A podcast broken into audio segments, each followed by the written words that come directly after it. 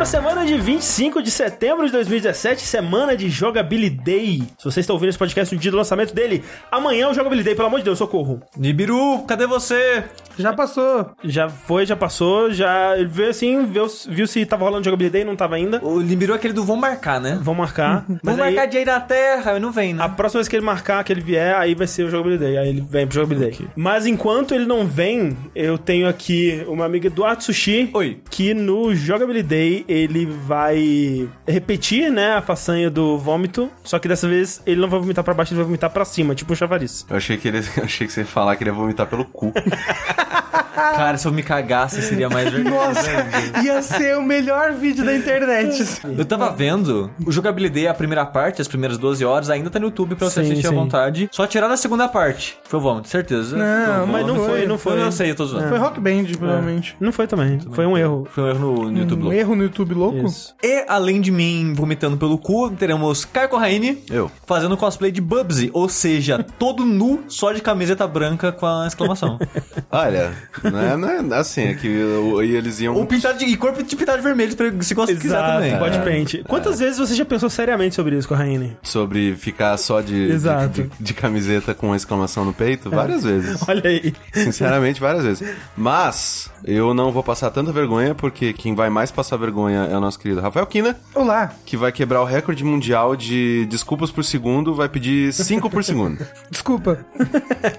Eu pensei que ia ser o recorde de piadas ruins. É verdade, tô tentando quebrar esse recorde, mas ele já é do André. Olha, eu não sei, Cê, cara. cê- ó, você vai passar rápido assim. Talvez eu tenha uma perspectiva distorcida por estar de fora, né? Mas eu não sei. Vamos ver. Talvez seja seja um concorrente mais forte aí. Mas quem mais vai passar vergonha nesse jogabilidade é o nosso amigo André Campos. Sou eu. Que irá utilizar uma garrinha de massagem na cabeça e mostrar a todos o quanto ele sofre e tem prazer ao mesmo tempo. É porque esse lance da garrinha, tem uma garrinha, né? A garrinha. garrinha, Aí, na festa do Rafael, ele queria passar a garrinha na minha cabeça. Só que eu fico muito desconfortável porque, pra mim, é um prazer quase sexual. Então eu não posso deixar uma pessoa aleatória me proporcionar um prazer quase sexual. Aleatória. É, mas Quantos é. prazeres eu já não te provoquei? Nenhum E sexual. agora eu sou aleatório. Eu espero que eu te que você saiba. Então eu, eu preciso, né? Eu preciso me trancar num quarto, né? Fazer ali. Até o movimento é sexual, você É fica verdade, fazendo é pra verdade. cima pra é baixo. Mas o André, realmente ele tem. Eu não consigo falar, tem vergonha. Ele, ele, fica muito feliz. Você quis dizer orgasmo, é isso? Isso, Essa é a eu- palavra que tu eu- tô tímido. consegue falar orgasmo no programa. Ele tá bem vermelho. Desculpa. Aí, ó, pronto.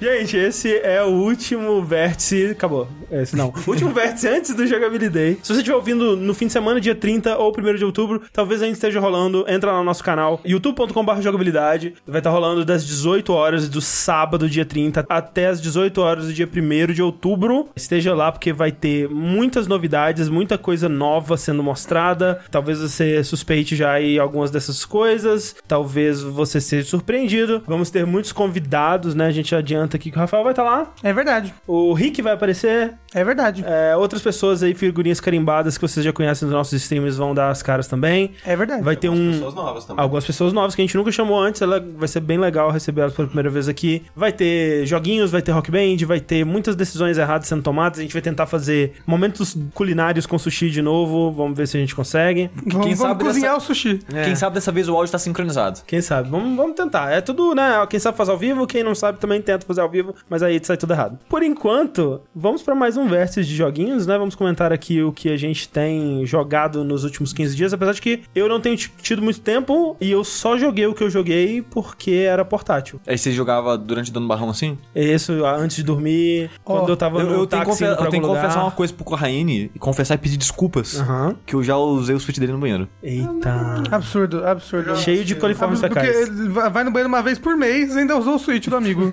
Mas é melhor, fica lá tanto tempo que precisa levar junto. É verdade. Então é, é- é uma boa notícia. Quando você tiver Switch, você vai usufruir bastante dele por ele ser portátil também. Não, mas é, o lance Ajuda é que, tipo, muito. É é que é foda assim, né? Quando eu, o meu tinha o meu 3DS, eu usava bastante ele quando eu tava no ônibus indo pro trabalho, né? O que eu não deveria fazer, porque ônibus, né, não é um lugar Nossa mais senhora. seguro do mundo. Quando eu tinha PSP, eu nunca jogava na rua. Pois é, eu fui, pe- fui ficando muito ousado, tá ligado? Eu fui, não, primeiro não vou jogar no ônibus, não, que medo e tal. Aí, ah, vou jogar só um pouquinho. Aí tá, depois tá de perna aberta lá, jogando 3DS FPS todo esparramado no ônibus. Jogando jogo com motion, sabe? Tipo, uou! Felizmente. Aqui em São Paulo eu tenho um pouco mais de medo, mas tipo, quando eu pego um, um, Tem, tem que ter medo mesmo. um táxi ou um Cabify, alguma coisa assim, eu, eu jogo nele mesmo. Não assim. pode não. Porque Tenha todo mundo medo. sabe que o táxi ou o Cabify é um lugar muito seguro. Segurérrimo.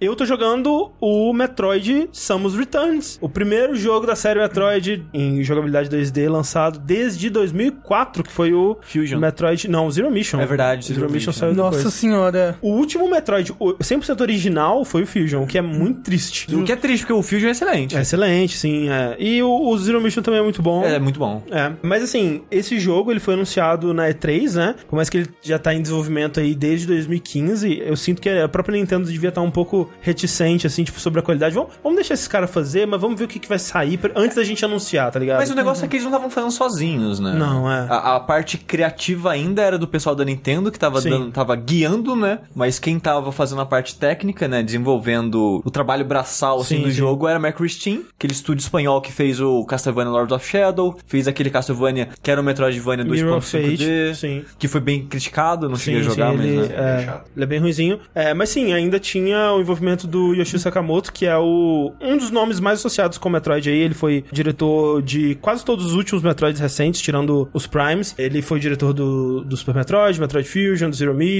Ele trabalhou no primeiro Metroid. Ele não trabalhou mesmo dos jogos principais só no 2. Que talvez seja por isso que ele quis fazer um remake do 2 pra poder falar, ó, trabalhei em todos. Fãs de vocês aí. Então, assim, tem muito da galera que você associa com o Metroid, Kenji Yamamoto na trilha, a Nintendo, né, de modo geral, dando o controle de qualidade dela, o que resultou num jogo que eu ainda não terminei, né? Ele dizem que ele pra fazer 100% ele é umas 15 horas por aí. Eu devo estar com umas 10 horas de jogo mais ou menos. E eu tô tentando fazer tudo, né? Sempre que eu consigo um item novo, eu volto tudo, a porra toda, tento é, encontrar os lugares e tal que eu posso acessar. Então eu tô demorando bastante, mas eu tô gostando muito, cara. Eu tô bem surpreso porque eu ficava me perguntando, cara, como que é um Metroid 2D atualmente, sabe? Porque Tanta coisa aconteceu já no Exato. gênero, né? Exato. É... Tantos indies seguiram por esse caminho do Metroidvania, Eu tava né? realmente assim, cara, será que um Metroid hoje em dia ele funciona? O que, que ele vai fazer pra se diferenciar, pra pra trazer coisas diferentes ou, ou, né, ter a própria identidade dele nesse gênero que antigamente era Metroid e Castlevania, né, basicamente, e hoje em dia tem um milhão de jogos aí. Ele faz algumas coisas, na verdade. Acho que a mais surpreendente de todas é o quão hardcoremente Metroidvania ele é, de tipo, que nem uma das coisas que o Sushi reclama no Guacamele é que ele te- sempre te aponta pra onde ir, Sim. a exploração mesmo que existe tá pra você achar as coisas secretas e tal, mas meio que o critical path do jogo, né, o caminho principal dele é bem simples de E- você e no- acessar. E esse Metroid, né, do 3DS, que a gente não falou, ele saiu pro 3DS, né,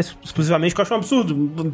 Lança porra pro Switch, Isso caralho. é, isso é uma coisa que eu, sinceramente, obviamente, né, que são, né, plataformas diferentes, desenvolvimento é super Ah, sim, é. distinto entre elas, mas, cara, esse jogo saiu só pro 3DS, né, essa altura do, do campeonato é muito... É muito É, bizarro. mas parece que ele tá sendo desenvolvido também, né, um tempinho aí. Eles fizeram isso com Zelda, tá ligado? Podia ter feito isso com o, o Metroid. Não, mas faz Zelda é da Wii U, acho que tem uma, É, né? não, é bem mais fácil nessa a, a linguagem de programação de todas as coisas, elas conversam muito melhor entre, essa- entre sei lá, o Wii U e o Switch. Sim. 3DS é uma... É, uma tanto que os assets, né? Os assets de 3DS são Não. qualidade muito É, inferiores. Ah, sim, não, não com certeza. pra utilizar nenhum É. deles. O, o negócio é que, tipo, Metroid, infelizmente, não é uma série que a Nintendo Não. se importe tanto, ou tenha. Não. Tipo, obviamente que ela, sempre que vai ser um jogo, ela vai tentar colocar o esmero com o nome dela, essas coisas. Sim. Só que, de modo geral, é uma série que vende muito pouco no Japão. É. E assim que o jogo saiu, eu tava vendo o Nibelion, né? Aquele cara do Twitter que sempre posta estatísticas interessantes dos jogos. Cara, o número de venda no Metroid no Japão é, tipo, é risível, É sabe? baixíssimo, tipo, é. sabe, 100 mil na, na história da vida do jogo, sabe? É. Por que será que no Japão ele é... Eu não sei explicar, tipo, eu não sei exatamente. Eu, eu acho que é um jogo realmente que não tem uma cara muito. ah, Japão? Japão, assim, eu acho. Ele, ele realmente tem mais cara de um jogo ocidental mesmo. Tipo, por mais que, tudo bem, depois eles começaram a colocar Samus com a bunda de fora, na, na Zero Suit, essas coisas assim. Mas o Japão, ele se identifica muito com o personagem, né? E uma jornada, né? A, tal. a, a jornada da Samus sempre é muito uma jornada de solidão, né? É, exato. Eu sinto que tem um pouco disso, assim. Óbvio que não dá pra generalizar, né? Mas o fato é que Metroid nunca fez muito sucesso no Japão. E, mas assim, uma coisa que esse jogo faz, que me surpreendeu bastante, e ele tem coisas de qualidade de vida que ele acrescenta, que são coisas que não teriam em jogos antigos, mas que hoje em dia faz mais sentido ter, que é um mapa que, se você explorou o mapa, você ele, ele marca no mapa, ó, aqui tem um item pra você pegar. Que é, você deixou pra trás. Pra você pra- deixou pra trás. Aqui tem uma porta, e aí o- ficou o íconezinho da cor da porta, e tipo. ah, eu tipo de tiro desse, que você É, usa. eu preciso desse tiro pra passar aqui. Mas, por exemplo, se tem blocos secretos, e esses blocos secretos eles são destruídos também por armas diferentes, ele não marca isso. Então ele tem uma ferramenta de você ir no mapa e colocar um, um marcadorzinho de Caralho, eu adoro jogo que faz isso. Pra você lembrar do que, que você deixou pra trás e tal. Ele também tem uma habilidade que a Samus ela soltou um pulso que deixa marcado no mapa em cinza, né? Como tipo, ó, você não explorou aqui ainda, mas marca o contorno dos lugares que tem em volta de você. Meio que te mostrando se tem alguma sala secreta por ali. Se tiver um bloco secreto que você pode destruir, eles também são marcados, né? Eles ficam piscandinho assim no, no, no cenário. Só que são só área próxima a você, né? É, e dura pouco esse pulso, né? Você tem que explorar e olhar pra ver se você encontra algum. Então, às vezes tem muito disso de você não encontrar. Você acha que fica chato de ficar andando pulso, andando pulso, andando pulso? Então, eu não faço isso, talvez eu devesse fazer, mas é porque eles limitam isso de algumas formas. Primeiro, e isso é mais um problema no início do jogo, esse pulso ele gasta um recurso que você tem, e é um recurso que você divide com outras habilidades, né? Você tem. Com uma barra de mana. assim. É tipo uma barra de magia da Samus. Você pode usar ela pra esse pulso, pra uma habilidade que é tipo um escudo, e aí quando você ativa esse escudo, todo dano que você tomar tira da barra. Tem uma habilidade que é um tiro mais forte, que né, todo tiro que você der tira dessa barra, e esse pulso. Então é um, é um recurso razoavelmente limitado, à medida que você vai pegando upgrades pra ele vai ficando menos. É difícil recuperar esse recurso? Não, é, é derrotando inimigos, tem lugares específicos no mapa que, tipo, estações pra você recuperar que você consegue. De modo geral, eu não usava sempre, muitas vezes porque eu esquecia, mas eu não ficava andando e, e apertando o, o pulso. É que assim, uma das coisas que eu gosto em Metroidvania, né, é exatamente você explorar e achar áreas secretas, mas uma coisa que eu sempre achei um meio exagerado no Metroid é que às vezes não fazia sentido onde que estavam as coisas. Eu gosto de jogo que cria uma pequena lógica em como achar segredos, assim, sabe? Você olha aquela parede, você- essa parede tem cara que tem coisa, sabe? E no Metroid nem sempre era o caso, às vezes era uma parede mega arbitrária que Sim. você tinha que, sei lá, às vezes nem quebra, você passa por dentro andando na direção dela, sabe? Sim, esse, esse é assim também. E isso é uma coisa que esse pulso tá um- aí um pouco pra ajudar nisso, sabe? Porque a primeira vez que eu fiquei perdidaço no jogo, que eu devo ter, sem sacanagem, ficado uma hora andando pra. Cara, não tem pra onde eu ir, velho. Não tem como. Eu tô deixando de passar alguma coisa muito importante. É que o caminho que eu tinha que seguir pra continuar o jogo era uns blocos que não pareciam que davam pra destruir e que eu tinha que explodir eles e eu tinha que saber porque eu tinha que usar o pulso perto daquele lugar pra perceber isso. E pelo mapa, ele te mostra que, ok, tem um corredor aqui e tem algum corredor que continua na frente dele, mas nenhuma porta ali no meio. E eu não me toquei que era essa parede quebrada, né? É, então eu demorei pra caramba pra descobrir isso. E isso ele faz bastante. E por isso eu acho que essa habilidade de te mostrar onde estão os blocos secretos e a- as áreas secretas não é tão overpower, eu não tiro da sensação de exploração, que é porque o jogo inteiro você tá o tempo todo fazendo aquilo de tipo, caralho, encontrei uma parada mega secreta. Meu Deus, ninguém nunca, nem os desenvolvedores encontraram essa porra. E aí quando você vai pra lá, era o caminho certo, sabe? Eu adoro o jogo que faz essa sensação. Tipo, eu sempre lembro é, de um jogo recente que faz isso, que é o Bloodborne, lá em Kenhurst. Sim. Tem uma hora que você tá explorando assim, um castelo, você olha a janela, ô, a janela tá aberta. Aí você vai até a janela, olha lá embaixo, eita, tem tipo uma ribanceirinha que você pode andar ali, deve ter uns itens muito foda. Aí você vai todo feliz, ah, ah, não, esse era o caminho, sabe? Sim, sim. Só É- que É, muito bom. é- essa sensação de que eu tô desvendando algo mega secreto, mas é, É. o caminho o tempo todo, eu acho que é uma sensação muito gratificante, sabe? Sim, não, e eu, eu sinto isso direto nesse Metroid. Como eu disse, ele é bem hardcore nessa parte de exploração e acontece direto, cara. Eu chego numa área nova e eu não consigo ir pra lugar nenhum, velho. Eu não consigo fazer nada. Eu, tipo, caralho, pelo amor de Deus, onde que é o caminho? E aquela coisa dele ficar te instigando, olha essa portinha aqui, hein? Quando, quando que você vai conseguir abrir essa portinha? Ah, O que, que será que tem atrás dessa será que tem portinha? atrás da- É um macaco gigante? Você vê umas paradas, tipo, como é que eu vou acessar essa porra, sabe? É, é isso que é um, a parada do Metroidvania, né? Que é essa coisa muito do adiamento do prazer, de alguma forma, que, tipo, ele vai te mostrando coisas e,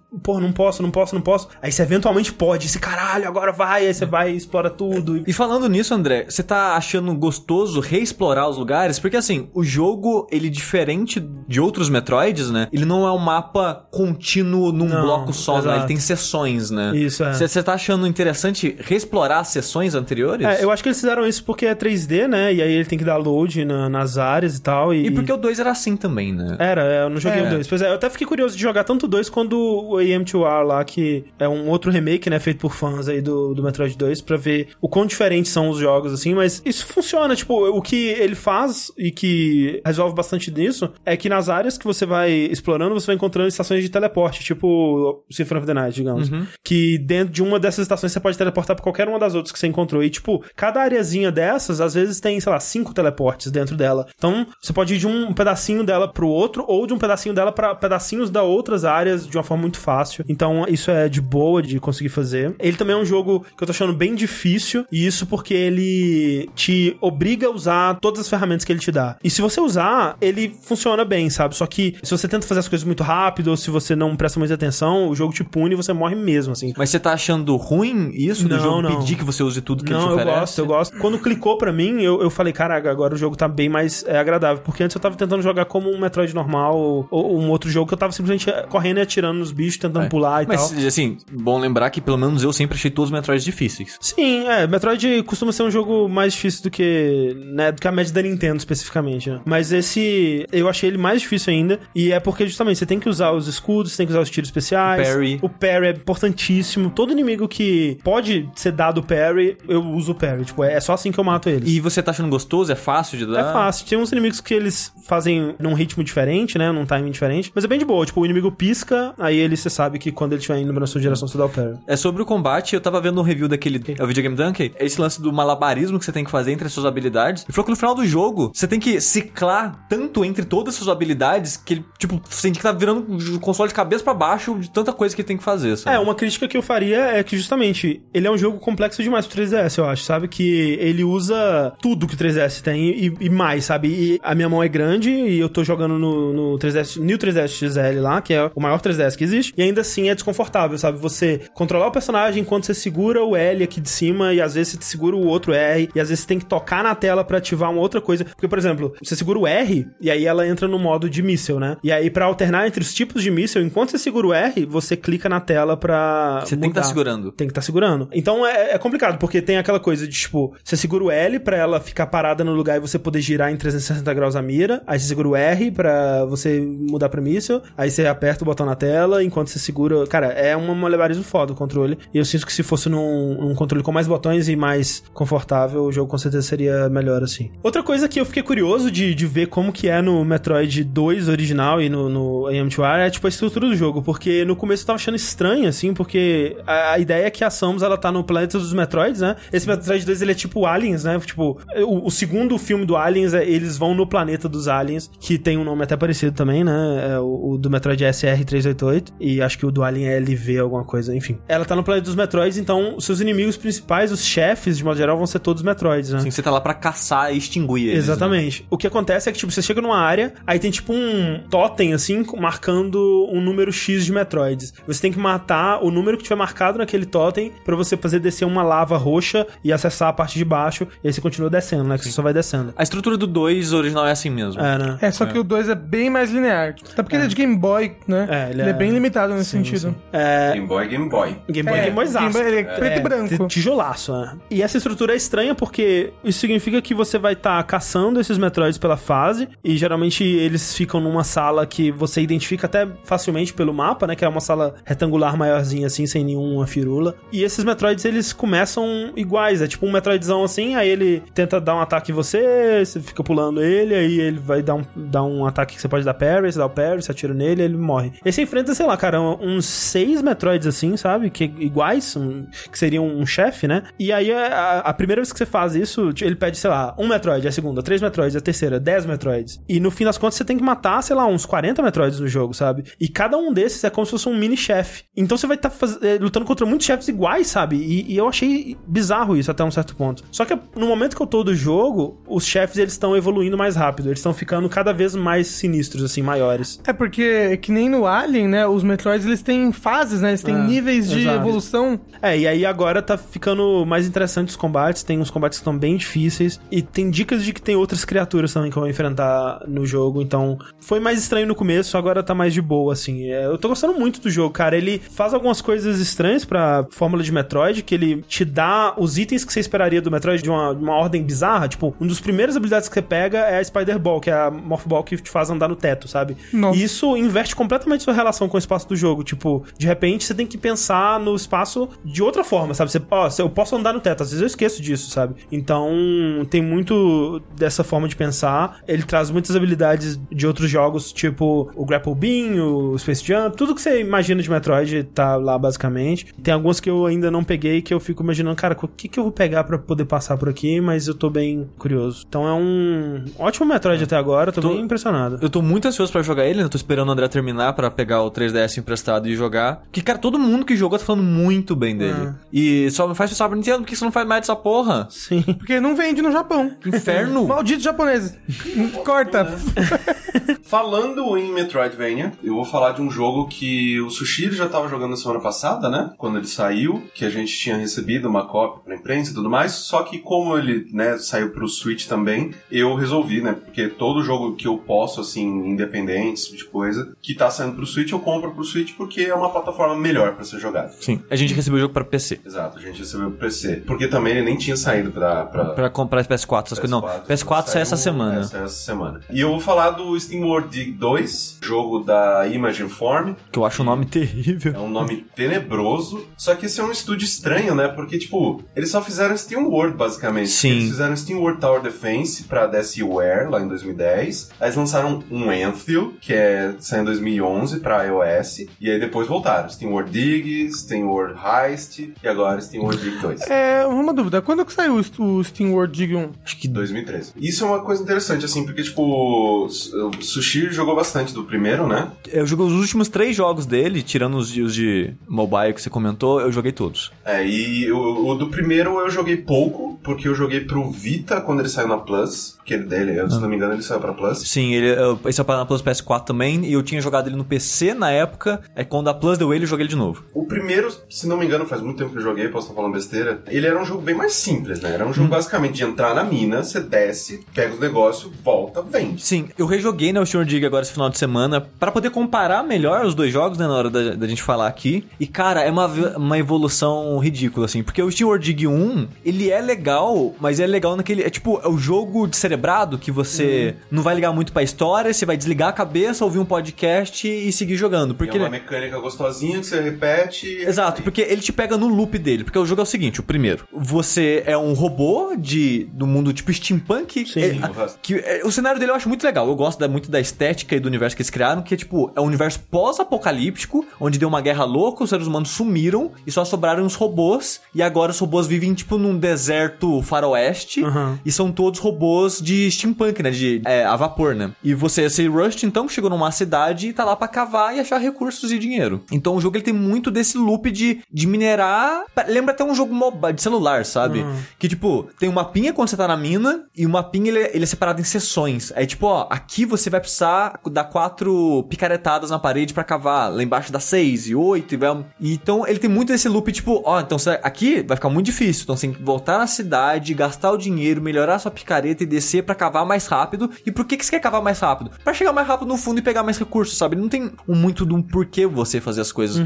É muito mais só esse loop de você ficando cada vez melhor em cavar para cavar mais. E, e mesmo o próprio protagonista ali na história, ele não tem muito porquê que ele tá fazendo aquilo Não, ali. não. Tipo, no finalzinho a história dá uma virada, você, opa, tem um plot twist nisso, você acha coisa de tecnologias diferentes e descobre um pouco mais sobre os humanos e tal. Mas ele é um jogo muito mais de sistemas e repetição, que nem eu falei, lembra um jogo de celular, assim, no sentido de desse loop. Mas mesmo assim, ele é um jogo gostosinho de jogar, ouvindo podcast, ouvindo música, pra passar o tempo e aliviar, Eu, sabe? eu ia falar justamente isso. Eu, eu joguei ele essa semana também, porque eu pretendo comprar o 2 pro Switch. Eu tava muito entediado jogando ele no começo. Nossa senhora. E aí eu botei um podcast. Ele foi o melhor jogo de podcast que eu joguei na minha vida. Sim. Ele é excelente pra, pra isso. Mas o Steam World Dig 2, eles pegaram um jogo que era absurdamente simples, que você terminava sei lá, em 4 horas, e construíram um jogo mais tradicional, digamos assim, em cima. E é, impressionante como eles fizeram o jogo crescer e evoluir, cara. Não, e assim, é, eu né, não tenho na- a, a memória tão viva assim do primeiro, mas jogando o segundo, cara, tipo, uma das melhores coisas que eu joguei esse ano, assim, eu acho, fácil. Sim. Porque uma coisa que é interessante é que, que o Sushi falou, ele ainda é um jogo sobre mecânicas, ainda é um jogo sobre, tipo, você vai cavando e você precisa, principalmente no começo, em que você. Isso é uma coisa que né, a gente tem,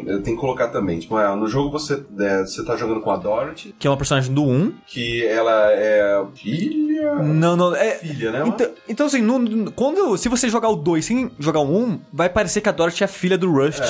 Que, assim, a história é que o Rust sumiu no final do 1 e você tá jogando com a Dorothy tentando achar ele. Só que rejogando o 1, a Dorothy é uma pessoa que morava na cidade que ele foi minerar. Tipo, eles não tinham relação nenhuma antes do primeiro jogo, sabe? É, só uma conhecida. É, no, no, no 1 ela só serve pra você vender os minerais pra ela. Exato. Ah, ela é a moça da, da venda, ok. É, e aí, na verdade, ela é filha do primeiro vendedor da cidade. Sim. Verdade, verdade, que você conhece ela. É. Então, é, você tá jogando com, com a Dorothy e você começa o jogo muito cru, né? Você começa o jogo só com a picareta e bate, bate, bate, bate, bate, o negócio quebra e você vai descendo. Uma, uma coisa que é interessante é que a progressão que eles te dão, novas habilidades, a maneira com que eles te dão, ele- eles vão aumentando gradativamente a maneira com que você destrói, assim, porque no começo do jogo você enxerga o cenário de uma maneira X. Aonde eu tô, e que já, né, o Sushi falou que provavelmente já tô terminando o jogo e tal, eu tô olhando o cenário de uma maneira completamente diferente. E eles entendem isso e utilizam isso na maneira de, de propor os, os cenários do fim do jogo. Porque, por exemplo, no começo do jogo, você tem, sei lá, picareta e é isso aí. Aí você vai e você pega uma bomba d'água, que é, você, você joga uma granadinha, como se você jogasse uma granada plástica na parede e ela explode. Uhum. Aí depois você pega uma, um braço que cavuca pedras, né? Pedras mais fortes. Em um determinado ponto do jogo, você pega um jetpack. Porque uma coisa que é é importante no começo é que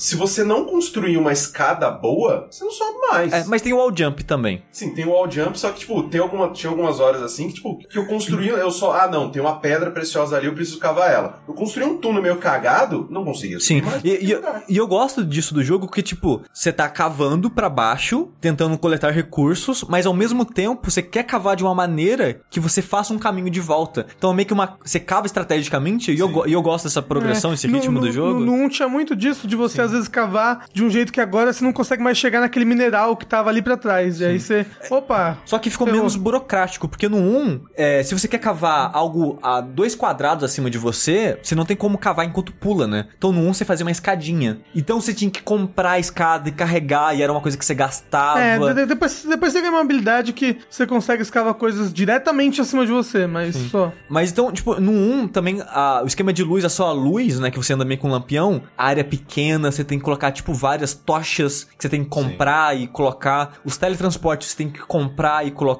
No 2, tiraram tudo isso. Eles simplificaram a parte de minerar, porque o foco do jogo não é minerar, é explorar esse mundo. Então, tipo, em vez de ter escadinha pra você alcançar os lugares altos, essa bomba, né, que o Rani comentou, você pode mirar pra cima, então ela acerta. é, e você vai dando upgrade pra ela ter distâncias maiores pra cavar pra cima. Uma coisa que é interessante é que uma das maiores dificuldades que eu tinha no começo do jogo, que era, sei lá, tipo, eu tô aqui embaixo, eu não consigo chegar na parte de cima pra cavar pra baixo nesse mineral, e ele tá meio que na diagonal pra cima. Isso tá horrível no podcast, desculpa, gente. Mas agora eu tenho a bomba que eu pulo e jogo. Sim. E aí, tipo, acabou o problema, sabe? Mas uma dica, você consegue cavar esse parada na sua quininha, se você ficar na beiradinha do tile, Uhum. você alcança o próximo também, só com a sua picareta. E uma, uma outra habilidade que você pega é uma. Um, Grappling, um gra- grappling hook. Grappling hook.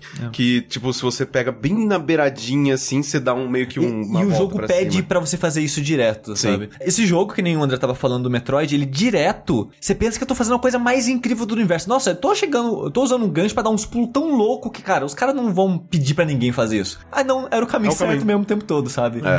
Vocês estão falando dois, eu tô ficando muito confuso. Tem caminho? Então. Como assim? Que, que loucura é Isso essa? aí, as- é, né, pra, pra quem que nem o Rafael só jogou o primeiro, o SteamWorld Dig 2, ele tem mapas, né, bem maiores e você vai progredindo e tem a história e tudo mais, que você tá procurando Rust e tudo mais, e, tipo, você vai progredindo, você vai abrindo novas áreas, mas todas fazem parte do- de uma mesma área gigantona, Igual o mapa de Metroidvania. igual um mapa de Metroidvania. Sim, então, tipo, você começa na cidadezinha. Na verdade, você nem começa na cidade, você começa no deserto. Aí você chega até a cidade a pé, na cidade você acha a mina e você começa a descer. Você pensa, vai ser tipo igual o Team World Dig 1. É, que é só, cavar pra baixo, é, acabou. Só que de lá você acha uma caverna que é tipo uma floresta, aí depois tem que voltar a explorar o deserto, aí depois tem que explorar um outro deserto, aí nesse outro deserto você acha uma outra mina. Comprei hoje isso E- daí. e quando você- Templo... É, então, é quando você afasta o mapa, você vai achando atalhos que vai conectando uma área na outra e vira um bloco único, tipo Metroidvania Ele é mesmo. gigante, gigante. É bem grande. O jogo tem, sei lá, acho que 9 horas pra fazer tudo, sabe? Ah, não, assim, eu tô jogando que nem um imbecil, porque é assim que eu consumo videogame. E eu só não comprei na semana passada porque eu estava fazendo isso com Destiny. Aí agora eu cheguei, né, no meu topo do Destiny, né? naquele, naquele momento em que só vale a pena jogar uma vez por semana. E eu- agora eu fui e comprei Steam World Dig. Eu tô quase terminando, comecei ele ontem, tô quase terminando ele hoje, porque eu joguei direto a madruga- a madrugada, trazei todos os trabalhos. Foi a mesma coisa comigo, acho que em duas sessões eu terminei o jogo, porque é, É. muito bom. Eu não, eu não consigo parar de jogar. Eu tô gravando aqui, mas eu tô mandando todos vocês tomar no cu no- na minha cabeça, porque eu queria estar jogando. Porque ele é muito. Cara, a partir do momento que você vai evoluindo seu personagem, andar por esse mundo fica muito gostoso. Sim. Fica, tipo, muito gostoso. Porque você pega o jetpack, aí você tem o, o grappling hook, e, tipo, pular é bom, tudo, tipo. O wall jump é muito gostoso de O wall fazer. jump é gostoso de fazer, é tudo muito bem, perfeitinho, assim. né? As mecânicas, todas elas se combinam de uma maneira muito boa, que chega num momento em que você fica, "Ah, eu sou o mestre desse lugar, eu, eu, eu, eu o domino. Sim.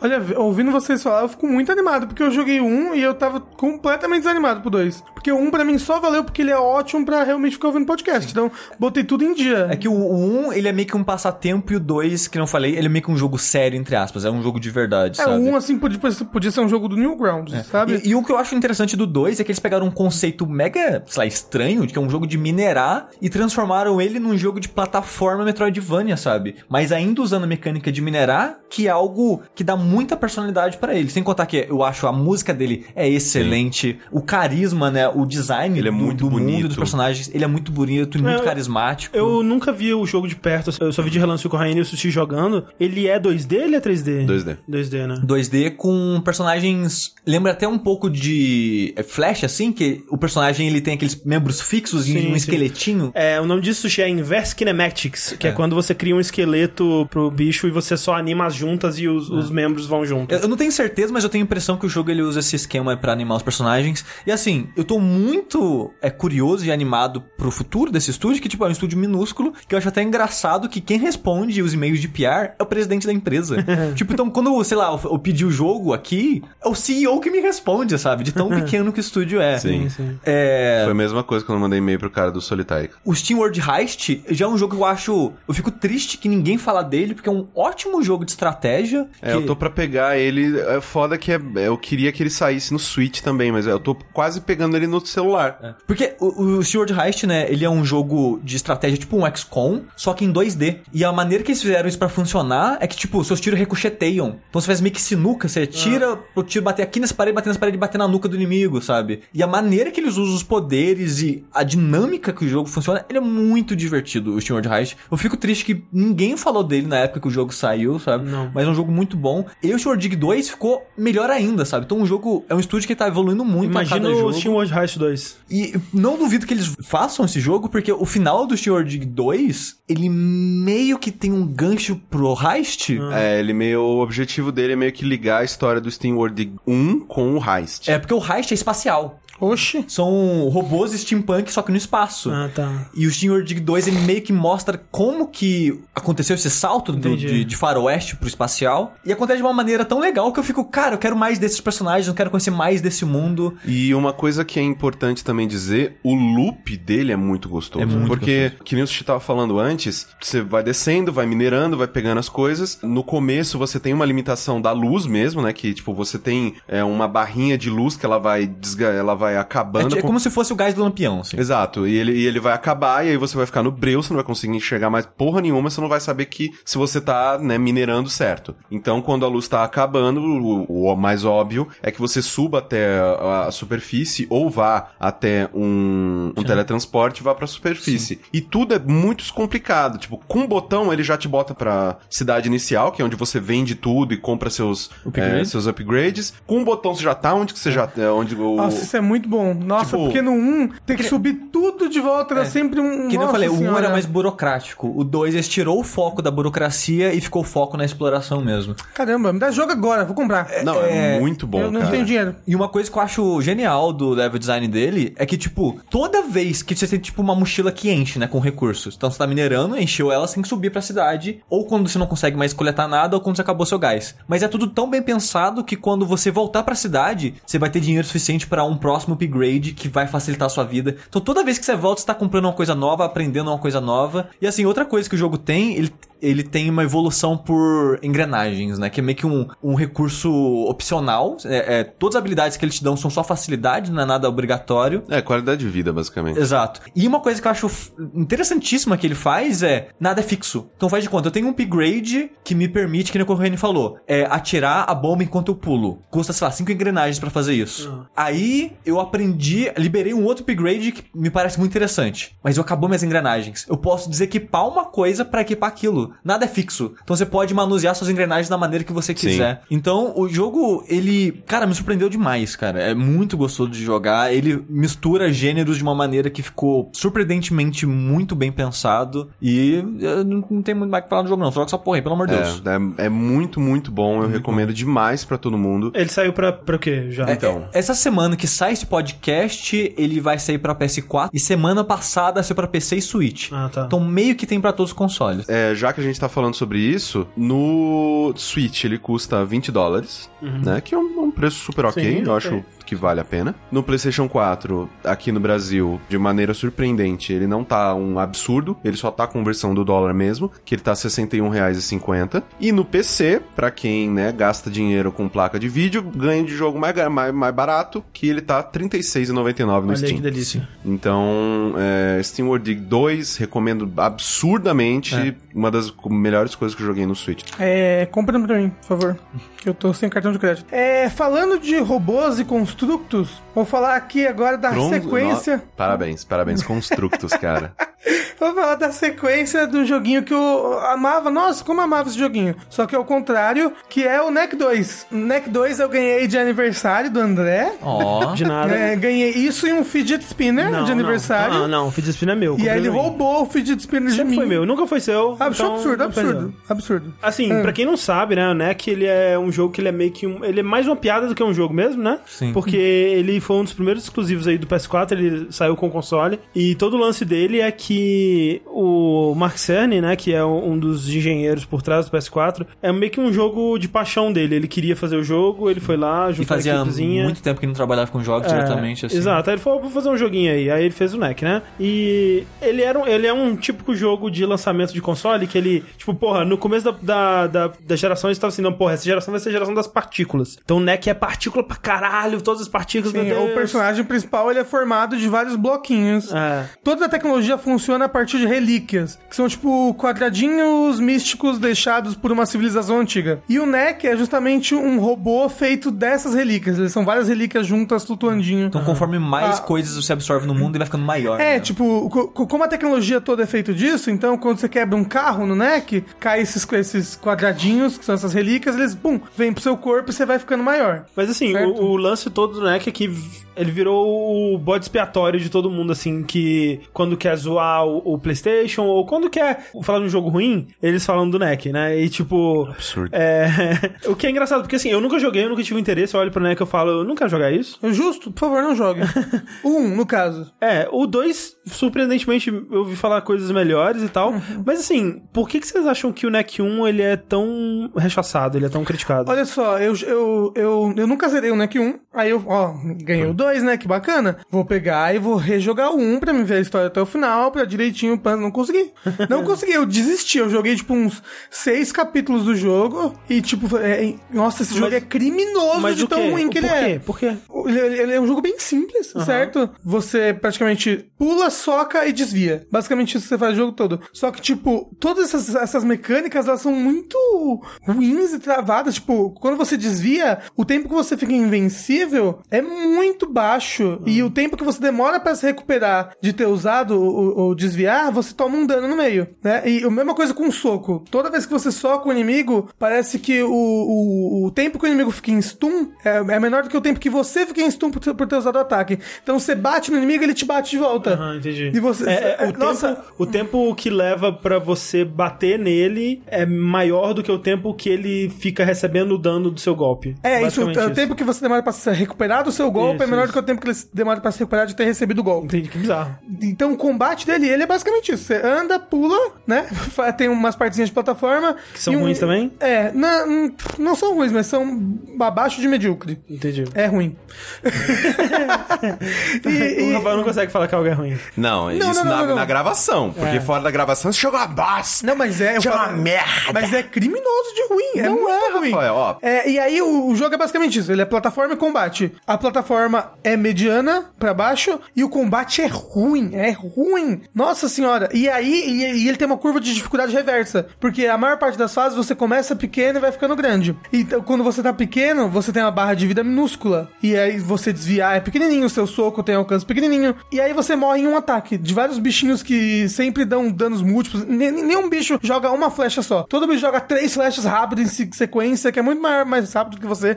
Nossa, o jogo é muito chato, muito chato. Eu joguei NEC 1 quando ele lançou. Eu recebi o PlayStation lá da, da redação e eu joguei ele e o Infamous, se não me engano. Eram os dois jogos que estavam disponíveis pra mim. E eu gostei mais dele do que do Infamous. É absurdo. Isso aí é um absurdo. É absurdo. É, eu joguei o NEC 1 do começo ao fim, eu gostei bastante dele. Ele não é um jogo que vai reinventar roda nenhuma, principalmente na época, hoje em dia menos, mas eu achava ele decente em tudo que ele tentava fazer. Ele tinha uma história divertidinha, personagens que tinham um pouco de carisma ali, e ele era muito bonito, ele era muito impressionante visualmente naquela época. Naquela época, ele era muito impressionante visualmente. Não, ele era. Quando, quando eu comprei ele Play 4, eu comprei o Play 4 logo no lançamento. Eu lembro que eu tirava altas em screenshots dele, Não, é- postava no Facebook. É assim, é aquele negócio que, tipo, quando você tem um console novo, tipo lá, Resogun era um dos jogos mais legais que Sim, tinha, sim. sabe? Porque ele era extremamente é, incrível visualmente. Eu também gosto bastante de Resogun. É bom, é bom. É bom. Tirando a porra das partes de pegar os... Os, os, Os humanos? Os humanos. Ah, Puta que pariu, humano, que legal raiva. Não, é que você nunca sabe onde eles estão, é horrível. Eu só achava legal que dava pro humano ficar pingando na- nas coisas. Mas eu gostei bastante de NEC, principalmente porque eu jogava ele em. É, que o primeiro não tinha co-op. O segundo tem, o Rafa vai falar bem melhor sobre isso. Mas eu jogava meio que naquele esquema de, tipo, morre e passa o controle. Com a minha, a minha ex-esposa, a gente ficava jogando isso e a gente jogou assim o jogo inteiro. E, que nem o Rafael falou, ele é um jogo mais difícil do que o normal pra um jogo de criança. O que é estranho, porque você espera que, como um Lego, ele não te puna, né? Um jogo que, se você quer dar na mão, da mão do seu filho, você não quer que seu filho fique frustrado. Mas eu gostei bastante do primeiro NEC e, e, tipo, talvez seja memória afetiva, mas eu ainda acho ele um bom jogo. Hum, Mas assim, te convido a rejogá-lo agora pra jogar o 2. não, não, porque Posso o jogar só o 2, porque eu já sei o que acontece É. Não, só pra você saber, porque o 2, ele brilha muito mais quando você acaba de jogar um. Porque o 2 você pode falar que ele é um jogo aí, uma nota 7,5, 8, vai, que é um jogo divertido. Ah, peraí, Ma- não, mas oito é perto bom do- pra Oito é caralho. bom pra Ah, oito é bom pra caralho. caralho, tá bom, vai. Seis. Vai, não, é um jogo um 7, então, pode ser? Já que vocês são... Se- ó, o 7 é um jogo bom. É um jogo, é um jogo bom. bom. Ok. NEC 2 é um jogo bom. Eu, me, eu tô me divertindo jogando Ok. ele, entendeu? Coloca na, ó, Sony, coloca na capa. É Você- bom. É Rafael bom, Kina. porra. Mas é sério, tipo assim, ele pega tudo que ele tinha do 1 e ele expande de uma maneira que esse jogo devia ter sido um, sabe? O combate dele, você tem mais coisas pra fazer, você tem combo, você É tem soco, fluido. chute, é mais fluido, os inimigos tomam um stun apropriado, então quando você tá batendo, mesmo que o inimigo saia do seu combo pra te socar, você consegue cancelar o seu combo usando desviar, que tem um número de iframes bom o suficiente pra você ter um combate fluido. Tá responsivo. Aí você tem defesa, coisa que você não tinha no 1, então você tem um botão de defesa maravilhoso. Você pode, inclusive, dar parry em projétil. Porque no 1, que tinha um inimigo atirando de longe, fudeu. Fudeu. Você não tinha o que fazer, você tinha que sair correndo pra, pra frente daquele inimigo, porque senão você não tinha o que fazer. Como nesse daí você tá no, no meio do combate, pá, pá, pá, atira uma flecha, você dá um parry, matou o inimigo de longe com o projétil dele, dele próprio, continua batendo nesse que tá próximo de você.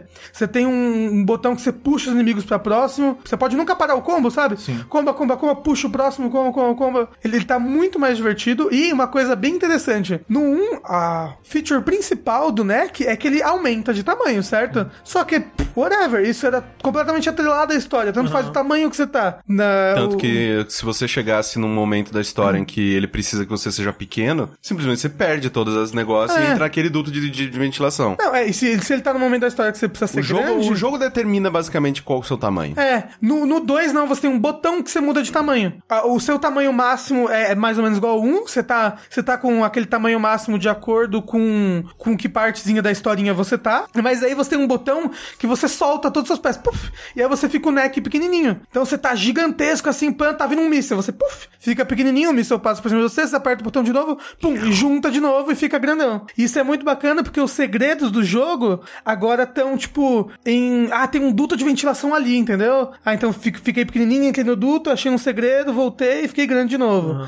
Isso é, é bem divertido. Uma coisa que ele faz de ruim, que, meu Deus do céu, 2017, ano do Nosso Senhor, Kick Time Event. Por Gosto, quê? gosto. Não, não, não. Isso já era pra ter morrido faz muito tempo, não, gente. Não, não mata o Quick Time Event. Não, gosto. Depende, depende. Asuras Wrath 2, por favor. Mas, tipo assim, é legal o que o Neck faz nas cutscenes. Eu queria assistir, não ficar prestando atenção no botão que eu tenho que apertar, Quero sabe? apertar o botão, quero apertar. Não. Uma coisa que o jogo teve foi uma renovação visual. O 1, ele tinha. Ele parecia meio Astro Boy, né? Em tanto os personagens quanto o gráfico, assim, ele era, ele era mais lisinho, né? O cabelo dos personagens era tipo cabelo de Playmobil, era uma coisa só. O 2 mudou isso, os personagens eles estão um pouquinho mais realistas, o que é estranho, porque quando você vê o menino Lucas, fala, meu Deus do céu, o que a vida fez com você?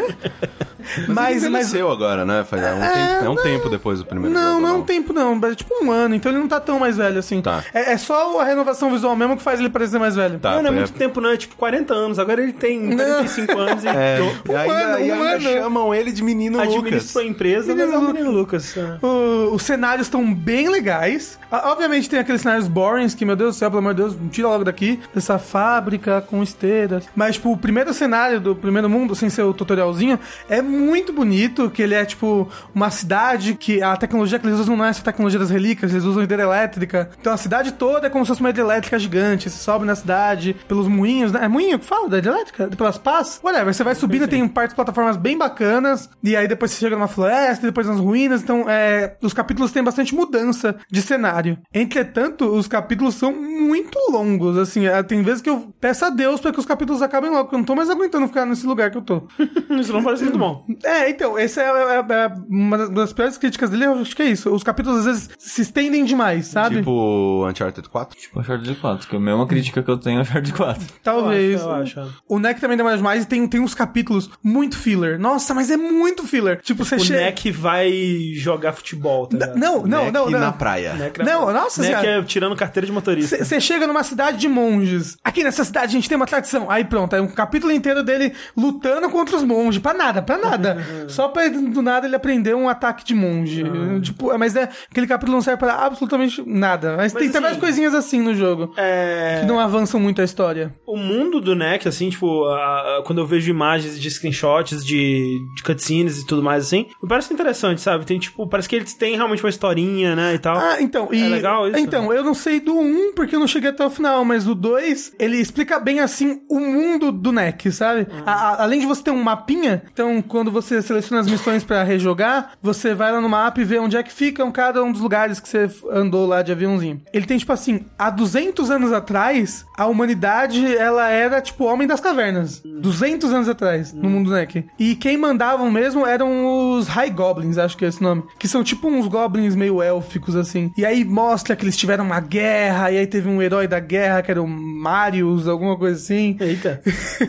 e aí os, os High Goblins eles tinham mechas gigantescos, só que aí o Marius conseguiu destruir os mechas usando inteligência e, blá blá. Pulando na cabeça deles. Isso, não, e é, até porque basicamente... Batendo na cabeça dele três vezes. Isso. Até porque a história do jogo basicamente é essa. Os High Goblins voltaram, entendeu? Com toda a tecnologia deles e tudo mais. Então vão dominar tudo de novo. Inclusive tem uma cutscene que mostra uma cidade dos High Goblins e caralho, é É absurdo, é muito, muito Dark Fantasy a cidade, assim. Isso é, é, é- é bacana saber esse passadozinho tan, tal. No, no final dos contos eu tô, tô gostando bastante dele. E você sabe se o modo cópia, ele é o- a história principal ou é outra coisa? Ele é exatamente o, é, O jogo é a todo. mesma coisa. A, a qualquer momento você pode ligar e desligar o co-op, Ah, tá. entendeu? É só você... Entra o neck azul lá. É, entra um neck azul. O, de- de- deve Uma- ser, deve uma ser neca inclusive- azul? É, ah, Tá um a um hoje. é. É, mas assim, deve ser bem divertido jogar ele em co-op. No, no final das contas, eu recomendo o NEC 2, assim, pra quem quer um joguinho que não é, tipo, um ultra ambicioso AAA, alguma coisa assim. Ele, é- ele, é- ele é, ele é bem gostosinho de jogar, divertido, bobinho. Tanto que ele tá mais barato que um jogo AAA normal, né? Assim, né? Não mais ou menos, porque na PSN ele tá, tipo, 180 reais. Assim, é, na PSN brasileira, que a PSN brasileira é aquela maravilha, né? É, de- um jogo normal na PCN brasileira, lançamento, é 250. É, mas mil. no Submarino ele tá 150 reais, o que tá mais barato que um jogo lançamento. Sim. Porque lá fora ele tá 40 dólares, né? Na na PSN americana, se usar a PSN americana e quiser comprar lá fora. No Brasil tá 175, algo assim, né? É, tipo isso. Mas é, só PS4, né? Então. Sim. Hum, Mas ó, recomendado. Pra quem não gostou do 1, dá uma chance pro 2, porque o 2 é bem melhor. NEC 2. Hoje são, tá só, só elogios, né? A gente falando bem de todos os jogos, então vamos falar bem de mais um jogo aqui. Ai, Opa. achei que era o sushi, falei, ah, vai falar Ah, mal. não, eu achei que você ia falar num jogo meio ruim. Isso aí é daqui a pouco. Daqui a pouco a gente Ah, chega nesse daí. ok. Antes, rapidinho, eu quero falar de um jogo que foi uma surpresa muito feliz pra mim, que é o Hobby. H-O-B, que é um novo jogo da Runic Games, né? Que é aquele estúdio que fez o Torchlight 1 e 2. Sim. Tá achando jogão da porra. Que era um jogo meio Dungeon Crawler, estilo estilo Diablo, tanto que os fundadores, alguns dos fundadores do estúdio eram o criador do Diablo Sim. e tal, né? E- Esse era todo, né, a- o chamariz na época, né? Tipo, o criador do Diablo 1 e 2 saiu da Blizzard, fez o estúdio e vai ter o joguinho tipo Diablo e tal. E eu fiquei surpreso quando eu vi que o Hobby era eles tentando fazer um jogo diferente, né? Porque o Torchlight 1 e 2 já saiu há bastante tempo, né? O 2 eu acho que de 2011, 2012. Então tá, sei lá, uns 5 anos deles aí vivendo de Torchlight e eles resolveram, né? Vamos tentar desvincular o estúdio desse tipo de jogo. E o Hobby é basicamente um jogo Zelda, o que me surpreendeu bastante. O Zel- Conte-me mais, conte-me mais, Sushi. O- o Tô Rafa- interessado. Fiquei... Rafael, Rafael até se ajeitou na cadeira. Zelda no sentido que eu digo o 2D, né? Tipo, o Minish Cap, o Link to the Past, que eu é o meu tipo favorito, eu prefiro os Zeldas 2D aos 3Ds. Apesar de você não ter jogado nenhum 3D. Joguei, não terminei, mas joguei. Mas eu acho que você devia jogar mais.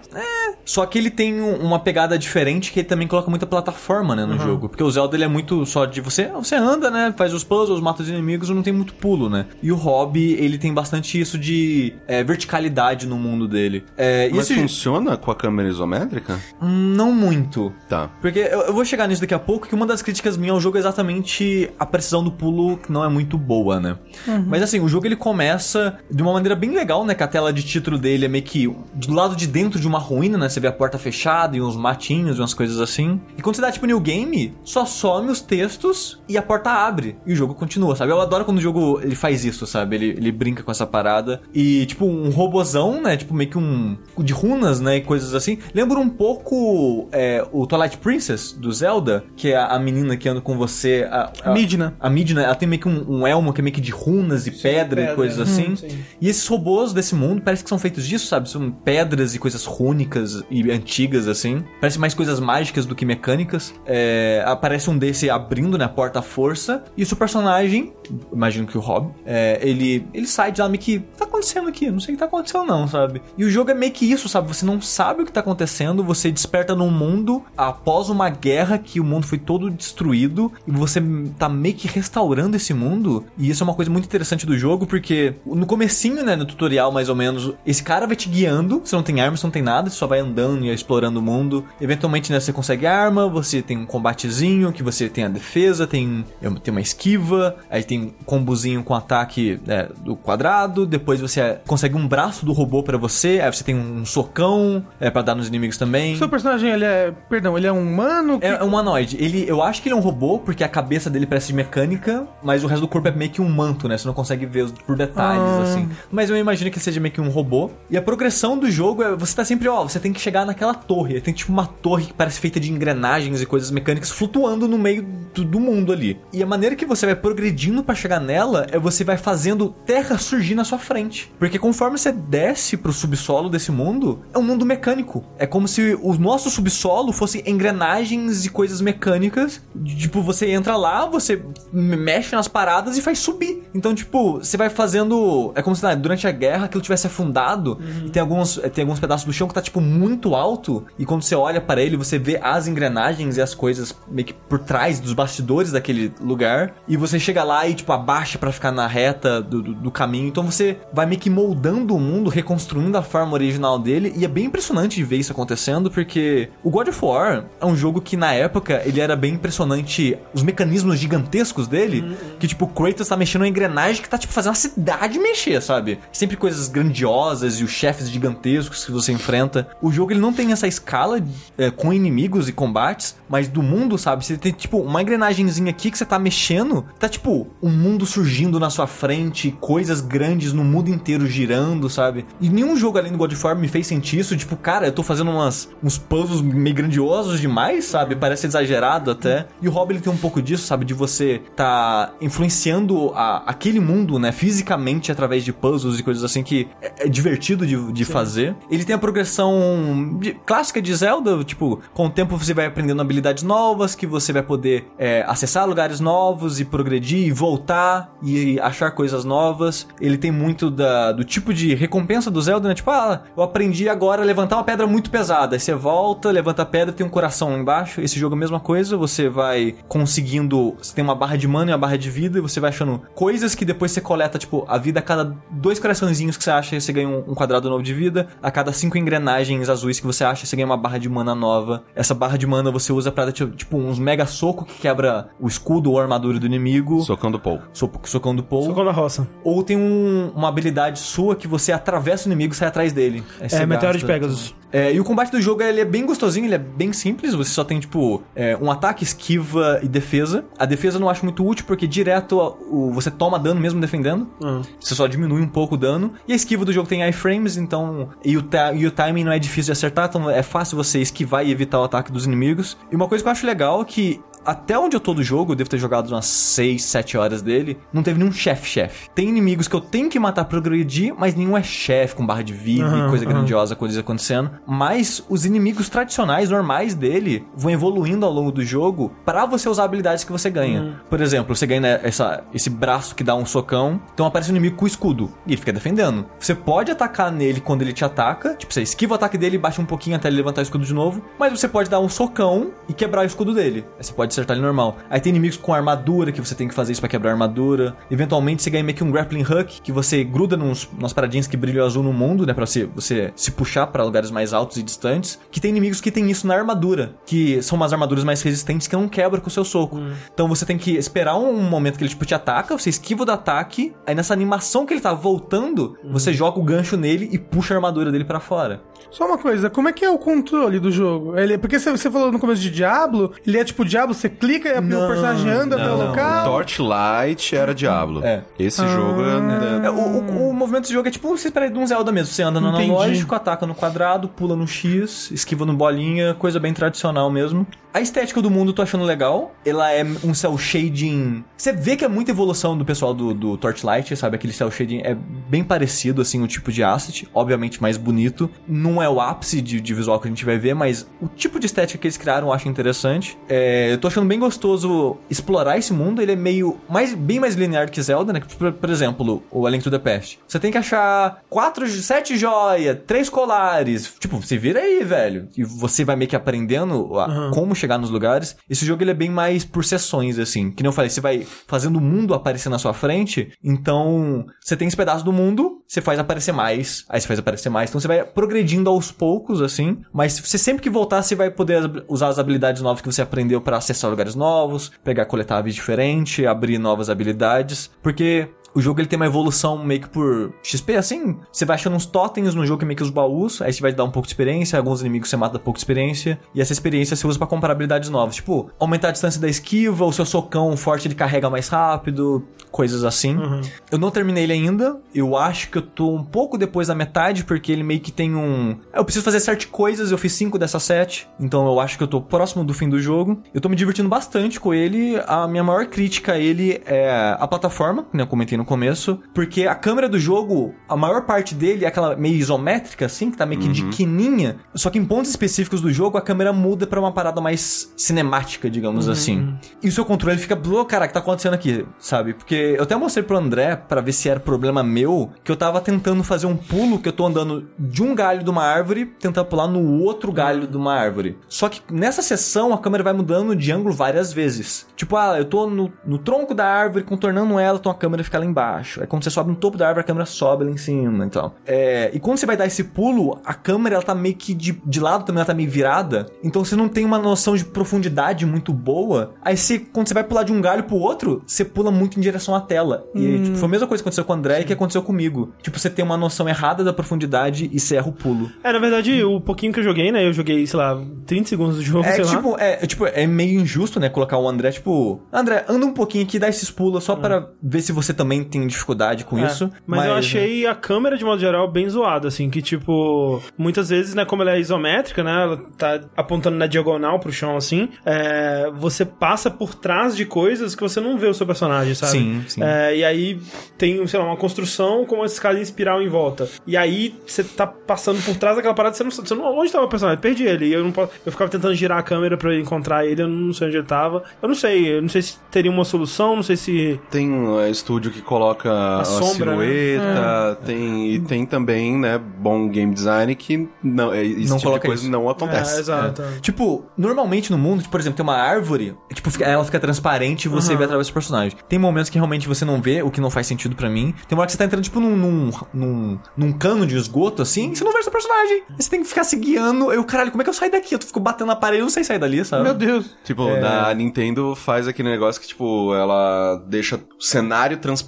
e dá foco no personagem, né? Assim, esse jogo é muito bizarro que ele parece incompleto em vários aspectos, principalmente na interface. Que, tipo, eles não contrataram ninguém, cara. Foi, tipo, parece que foi programador que fez, sabe? Parece a interface da época do PS2, quando as pessoas não sabiam fazer direito. É tudo muito feio, tudo simples de uma maneira feia, sabe? Não é um simples elegante, como a gente tem, vê hoje em dia em alguns jogos. Sei lá, Destiny, por exemplo. Faz- Ou os jogos da Naughty Dog, a interface deles é bem simples, mas é bonito. Sim. E desse jogo, não, parece que parece inacabado, sabe? Parece uma, uma arte temporária que. ah, Não, até o jogo sair a gente vai arrumar isso aqui. Só que eles não arrumaram, Não sabe? deu tempo. É, é meio feio. Tipo, a movimentação do personagem, ela não é tão fluida assim. Tipo, não chega a atrapalhar, mas você se sente uma esquisitice às vezes. O pulo não é muito bom. Tipo, o personagem ele escala coisas, né? Tipo, você dá um pulo muito longo, às vezes ele pendura na, na beiradinha da, da parada, e escala ela. Só que o jogo não é muito polido, né? Então, teve uma vez que deu uma animação dele escalando e eu caí mesmo assim. Então, tipo, ele tem uns probleminhas assim que eles podiam ter mais alguns meses ali pra terminar de de polir o jogo. Mas de modo geral, eu acho que o jogo tá uma experiência positiva. Eu tô me divertindo com o jogo. Não é um Steward Dig 2 de maravilhoso que eu quero jogar de novo, de tão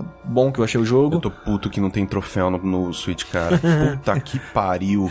PS4 aí, vamos nós. Mas eu tô achando divertido. É, é, um take um pouco diferente nesse estilo de jogo Zelda, né? Não, não é muita gente que tenta replicar, principalmente os, o estilo 2D, né? Nos uhum. jogos de Zelda. Então, né, tá, tá sendo uma experiência é, bem interessante que eu recomendo para as pessoas. O jogo tá 61 21,50 na PSN brasileira, 20 dólares na PSN americana e 37 reais no Steam. Olha aí. Olha. Mesmo, exato mesmo preço do, do Steam World Dig 2. Sim. Hum. É, que é um bom preço pela experiência que eu tô tendo no jogo. Recomendo caso vocês queiram algo desse tipo. Mas ah, nem tudo é flores nessa vida. E... Agora você vai falar do jogo ruim. Sim. Né? Essa semana também sai é um jogo chamado Ruiner, que é um jogo meio ruim, né? Eu repeti a piada que gente já fez duas vezes no programa, mas eu tenho que fazer porque, né, o jogo ele foi feito pensando nisso. Você, assinou um NDA que você tem que fazer essa piada Eu, toda eu tenho que fazer você essa. falar. Exatamente. Não, é, eu assinei, porque eu fiz ela no, no, no Mothership também. É, Que o Ruiner Heitor já é falou do jogo, jogo? lá. Sim, ele, fa ele falou do que ele jogou no evento da Devolver. sim, sim. E ele já não tinha gostado. É, eu, tipo, até eu gostaria da presença do, do Heitor aqui, porque assim, eu sinto que esse jogo vai ser a mesma coisa que aconteceu com o Absolver, sabe, pra mim. Então, é um jogo que muitas pessoas gostaram. Melhor jogo do ano. É, e eu não gostei. E vão. Cara, eu tenho certeza. no- Nossa, mas vai muito aparecer gente falando que eu tô jogando errado. Não, mas você jogou certo o jogo? Porque você costuma jogar errado as coisas. Ó, só queria deixar uma coisa. Se você tá né, ouvindo esse podcast agora, vai nos comentários e fala que o Sushi tá jogando errado, mesmo favor. se você não jogou. Ele fica muito feliz, Só cara. pra ele ficar pistola. Porque, cara, eu tenho certeza absoluta. Da mesma maneira que eu- até o André mesmo falou que eu joguei errado, por exemplo, o Transistor. Aham. Que na época que eu critiquei o jogo, o André falou: você tá jogando errado. Eu não gostava de algumas mecânicas do jogo, então eu evitava usar ela. Sim, é e, é, e no caso eram as mecânicas que faziam o combate dele ficar E eu interessante. não gostava dela. Tudo bem, ok. né? Então, é um combate que eu já não gostava, sabe? Independente das dificuldades que eu tive por evitar aquilo, é um combate que eu evitava porque eu não gostava daquilo. Sim, sim. E o Rune é mais ou menos isso, sabe? Porque algumas pessoas estão comparando com o Hotline Miami, eu acho que essa é a pior comparação que você pode fazer. Eu consigo ver de onde as pessoas estão vindo, mas não compare, porque é uma expectativa que você não pode ter e é uma mentalidade de jogo que você não pode ter. Se você tentar jogar como Hotline Miami, você vai se frustrar pra caralho, você não vai é, se divertir com o jogo. Porque assim, esse jogo, ele é um jogo é, top-down, né, de cima, com é, controle twin stick shooter, né, que você anda com um analógico e mira com o outro analógico. Até aí, tipo Hotline Miami. Exatamente, até aí, tipo Hotline Miami. É um jogo é, distribuído pela Devolver. Até aí, tipo Hotline Miami. com trilha sonora, tipo de synthwave, darkwave, que é aquela música eletrônica estilo anos 80. Tipo aí- Hotline Miami. E é aí que acaba todas as semelhanças. Ele né? é mega violento? Ele é mega violento. Até aí, tipo Hotline Miami. E aí acaba a semelhança com Se o você, no, Miami. você no jogo, você também usa uma coisa cobrindo seu rosto. Até aí, tipo- igual... Hotline Miami. Você usa armas de fogo, De fogo e arma branca. armas brancas. Até Sim. aí- Porra, eu acho que é Hotline Miami esse. Você jogou o jogo errado. Tô jogando errado, obviamente. Porque o jogo é o seguinte: ele se passa no futuro, num mundo cyberpunk, distópico, essas paradas todas. E você joga com um cara sem nome, que as pessoas chamam de Ruiner, que é esse cara com uma máscara digital, né? Que é uma tela Acho muito rosto foda dele, a- que fica aparecendo mensagem Z, assim, tipo, kill you. e tipo, sei lá, tela azul do Windows. Sim, sim, sim. Tipo, o que eles põem na tela dele é meio paia, mas a ideia, o conceito do, do personagem eu acho muito legal É, mas nossa, que preguicinha de mensagem Ed na tela. Sim. Ah, mas é igual aquele personagem do Watch Dogs 2, né? Sim. É. O jogo ele começa. Hackearam a sua mente e você tá sendo controlado. Achei que hackearam um capacete, aí você tá É por isso. Fica parecendo uns memes. Fica parecendo, é, tipo... Fica da- parecendo da- o- Negócio Baidu, assim. Não, a- a- aquele negócio do WhatsApp, o negão do WhatsApp. É negão da piroca, assim, negão da piroca. assim. É, fica parecendo. Você tem o que é necessário pra esmagar minha rata, né? Isso.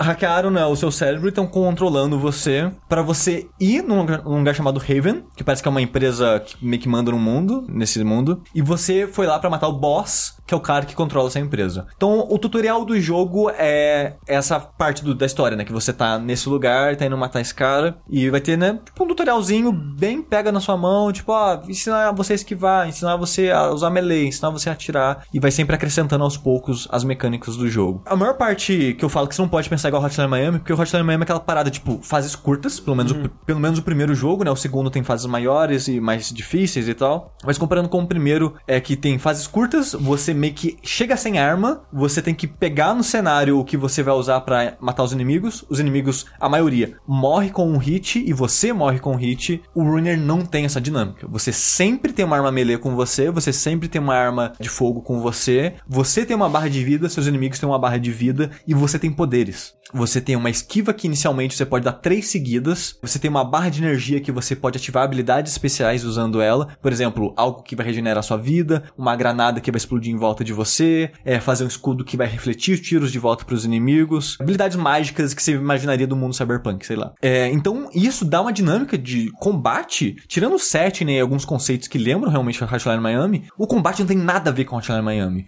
Ele é mais... é, O, o personagem é mais pesado, né? Ele é É, mais... Ele, ele é até rápido, mas ele, o Hotline Miami é meio que um puzzle, né? Tipo, você morre rápido, você volta rápido e você. Tá, ok, essa abordagem que eu fiz não funcionou. E os inimigos, eles agem meio que da mesma maneira sempre, né? Então vo- é, é previsível e você aprende a fase e joga ela melhor, né? Esse jogo ele não tem muito disso. Tipo, o- os spawns dos inimigos são fixos, mas como os inimigos têm barra de vida, eles vão agir de maneiras diferentes durante um combate, né? E ele tenta ser mais um twin stick shooter de, de ação mesmo. E eu não gosto da, da ação que ele fez pro jogo, porque a dinâmica dele é: você tem uma arma melee e você tem uma arma de fogo. Inicialmente a arma melee é um cano, eventualmente você troca pra uma espada, mas não tem muitas diferenças nas mecânicas do jogo. É, e a sua arma fixa de fogo que você tem é meio que uma metralhadora, que ela só tem oito tiros no pente. Então ela dá tipo, prá, e recarrega, prá, e recarrega. E o seu ataque melee, ele arranca um dano considerável. No tutorial, você mata os inimigos com ataque, o que eu gostava na época, na hora do tutorial. E eu achava que seria assim durante o jogo todo, mas não é. Você precisa eventualmente dar, sei lá, cinco ataques melee pra matar o inimigo. E sua arma de fogo arranca muito pouco. Ela arranca muito pouco e o, o jogo é muito rápido. Então é difícil você tá andando, esquivando e tentando acertar um dos inimigos e você não acerta e você morre muito rápido. Mas assim, o jogo tem dificuldade pra você escolher, diferente do Hotline Miami. Você tem o easy, normal e o hard. E o jogo sugere jogar no hard. O jogo sugeriu jogar no hard e eu falei, eu vou seguir a sugestão dos caras. E tipo, normalmente, jogo difícil, a dificuldade não é algo que me incomoda ou que me afasta de jogos, né? Esse gamer. Não, não, nem isso. Tipo, eu posso ser ruim e morrer pra caralho no jogo, mas, tipo, isso por si só, tipo, eu falhar no jogo, não é algo que me faz me desmotivar. Até o André já até comentou uma vez que, tipo, eu não lembro o que, que eu tava jogando, e eu tava, tipo, morrendo e começando, morrendo e começando. E o André falou, cara, no sushi ele Crash. ele entra num loop e ele vai. Se eu tô me divertindo com o jogo, acontece isso, tipo Crash mesmo. Não, é, não, de- de- depois que eu vi o Sushi passar da fase mais difícil do Crash sem morrer, que você tem que fazer isso pra ganhar uma gema, nossa senhora, Elite Gamer total. Ele morreu um milhão de vezes. Sim, mas não, continuou não- jogando de boa. Assim, não foi fácil, sabe? Não tô falando que foi fácil. Até falei que platinar o Crash 1 foi uma das coisas, um dos jogos mais difíceis de platinar que eu fiz. Só que eu fiquei, tipo, 3, 4 horas na mesma fase, dando o mesmo pulo. Porque eu tava, por incrível que pareça, me divertindo com aquilo, então não me importava da repetição e começa e vai, começa e vai, começa e vai. Então se eu tô me divertindo com o jogo, a repetição não me incomoda. O que não é o caso desse jogo. Eu não terminei ele, eu tô no, no último um terço do jogo, eu acabei desistindo de jogar, eu talvez diminui a dificuldade pra ver se eu desempaco e só termino pra ver como o jogo termina. O- é que assim, o jogo ele tem uma esquiva. E tipo o Hyper Light Drifter, a sua esquiva é meio que se dá um dash que faz vir um feixe de luz e faz fiu, seu personagem vai a uma distância tal e, e deixa um rastro de luz nesse caminho. E assim como o Hyper Light Drifter Antes da atualização. antes da atualização fazia, você não tem invencibilidade na esquiva. É, pra quê, né? Pra quê? Gente, pelo, ah, pelo amor de Deus, se você é desenvolvedor de jogos, se você tá nos ouvindo nesse momento, é meio básico, cara. Se você quer esquivar, você não quer só dar uma desviadinha, você precisa ficar Você- invencível. é, você não quer só, ir só você quer rápido. se livrar de um perigo. Sim. E, tipo, inicialmente, como eu falei, você tem três, né? Você pode dar, dar upgrades na sua skill tree lá e tá, sei lá, acho que no máximo é cinco ou seis esquivas. E outra coisa que você também consegue fazer na sua skill tree é fazer você tomar só 40% do dano na sua esquiva. O que ainda é bastante. Porque você morre muito rápido nesse jogo. Tipo, tem chefe que te mata no ataque, sabe? Que assim, não é literalmente em um hit, mas ele tem uma metralhadora que dá três tiros. E se você tomou um, você provavelmente vai tomar os outros dois. É raro você conseguir tomar e, e escapar no meio, né? Então, um jogo onde ele coloca muitos inimigos em você, muitos inimigos que atiram e metralhadora, então vai ter muito tiro, vai ser meio que até um bullet hell. Todo o jogo é muito ágil, os inimigos têm habilidades igual você, faz esquiva de refletir bala de volta em você, também tem esquiva igual você. Então, num jogo com uma velocidade dessa, com uma dificuldade dessa, cara, invencibilidade não seria uma parada que deixaria ridículo o jogo. Seria algo que você esperaria de um jogo desse pra ser mais justo, sabe? Porque uma coisa que eu faço intuitivamente, talvez porque a maioria dos jogos que tem esquiva tem invencibilidade, eu tento usar a esquiva de maneira ofensiva. Sim. Eu uso esquiva pra me- chegar nele e matar rápido pra ir pro próximo. Porque, tipo, eu preciso tirar essa ameaça de mim dessa área. Eu faço isso, eu tomo três tiros na cara, sabe?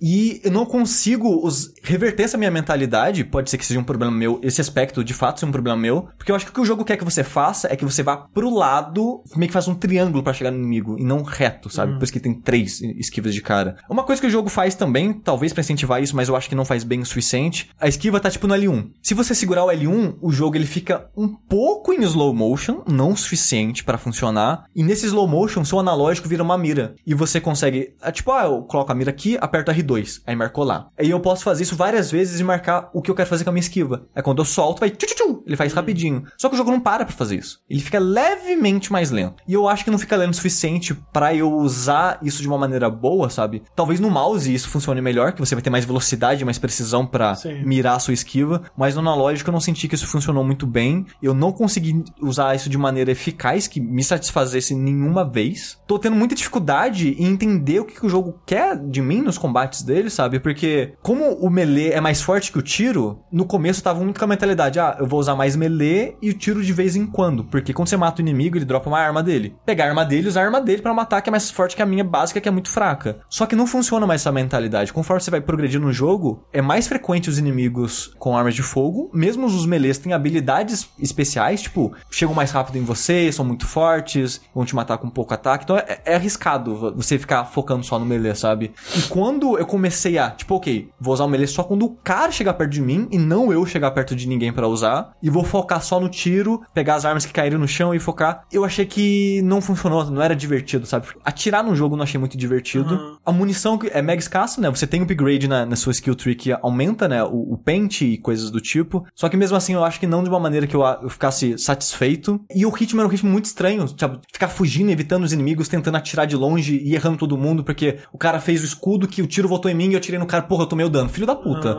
Então, eu não sei, o ritmo do jogo não me agradou muito. O que é triste porque quando eu via vídeos, parecia um tipo de jogo que eu gostaria, sabe? Não, melhor fábrica de GIFs que a Devolver já teve. Sim. É, tipo, ao contrário, algumas pessoas vão falar, ah, você tava com muita expectativa. Eu não tava com expectativa desse jogo, eu só tava, tipo, ah, parece legal, curioso, sabe? Porque eu gosto, né, de, de Cyberpunk, a estética dele, que é muito preto e vermelho, eu gosto. Ele tem uma cidade entre as, algumas missões, né, não é sempre, nem, não é sempre toda missão, né? Tipo, o jogo, ele acho que tem quatro áreas, e entre essas áreas, e tipo, cada dessas áreas você vai ter, tipo, sei lá, 10 fases nela. Eu tô chutando alto, o número não, não é tudo isso. E entre essas áreas você volta pra cidadezinha, você pode conversar com pessoas, e tem a musiquinha da cidade, que é um tema muito legal, e blá blá blá. Tipo, a trilha sonora do jogo é muito legal, a, a pegada, né? Diferente do Hotline Miami, que tem, tipo, um milhão de artistas, essa tem acho que uns cinco artistas diferentes só. É, eu acho que uma música ou outra foi composta pro jogo, mas a maioria é licenciada. A trilha é legal, mas não tem o mesmo impacto que o Hotline Miami teve na época, e eu não acho que as músicas são tão boas quanto. E, e é isso, sabe? Tipo, o mundo me interessa, a música é legal, a estética é legal, só que o jogo em si eu não tô achando divertido de jogar, sabe? Eu tô achando absurdamente frustrante. Eu tô curioso de tentar pra ver se. É porque, de modo geral, ele tá sendo elogiado, né? Sim, acho que a média dele no Metacritic tá tipo 70. É. Que é ok. Sim. É, Você, tá sendo você- jogou só no hard. Então, eu só joguei no hard, eu devia ter diminuído pra ver se eu É. aproveitava Se mais. eu o for jogar, eu vou tentar no normal. não, mas vai que o hard realmente tá desbalanceado, gente. A gente não sabe. É, mas assim, que é ele- foda, ele recomendar no hard, sabe? Não, é, É. com certeza. E que, e que nem eu falei, o problema não é ele ser muito difícil, sabe? Eu acho O problema é que. ser frustrante. É, o combate dele, pra mim, é frustrante, porque eu sinto que eu tô sendo punido por qualquer coisa que eu faça, sabe? Tipo, ok, o jogo ele quer que eu use arma de fogo. Eu atirei no inimigo, ele usou o escudo. Porque o, o inimigo ele parece os inimigos de Mortal Kombat, que ele sabe o que você vai fazer, Aham, aham. o inimigo tá lá de boa. Atirei, fez, fez o escudo, o tiro voltou em mim. Eu, Caralho, filho da puta. Eu tento esquivar, tomo dano no meio da esquiva, sabe? É, é, então, eu tô achando muito frustrante, sabe? E eu, eu- onde eu parei no jogo, eu tô num chefe, que, cara, é, o chefe me mata muito rápido. E eu arranco a vida dele muito devagar. Eu tenho que ficar, tipo, fugindo dele, ele não pode chegar perto de mim, porque ele, se ele chegar muito próximo de mim, ele tá atirando com uma metralhadora, ele acerta todos os tiros da metralhadora em mim e eu morro na hora. Então eu tenho que estar longe dele pra conseguir tomar um tiro ou só o outro e esquivar do resto. E, cara, eu não arranco nada dele. Nada. Eu fico lá três minutos andando em círculo, me escondendo atrás das, das paredes, tentando causar um pouquinho de dano nele. Uma vez que ele chega perto de mim, eu morro. Aí tem que começar a luta de novo. Eu, "Ai, caralho. Eu acho que uma das coisas que mais me incomoda é nisso, sabe? O quanto de vida os inimigos têm, sabe? Eles têm muita vida. Ter vida, ok. Mas eles têm vida demais pro, pra quantidade deles e pro dano que eles causam, sabe? E eu tô achando meio frustrante essa dinâmica, então. Fica no aguardo aí das pessoas falarem que eu tô jogando errado e que o jogo é bom pra caralho e que o multiplayer dele que é o foda e eu não joguei multiplayer. Vai ter multiplayer mesmo? Não. Ok.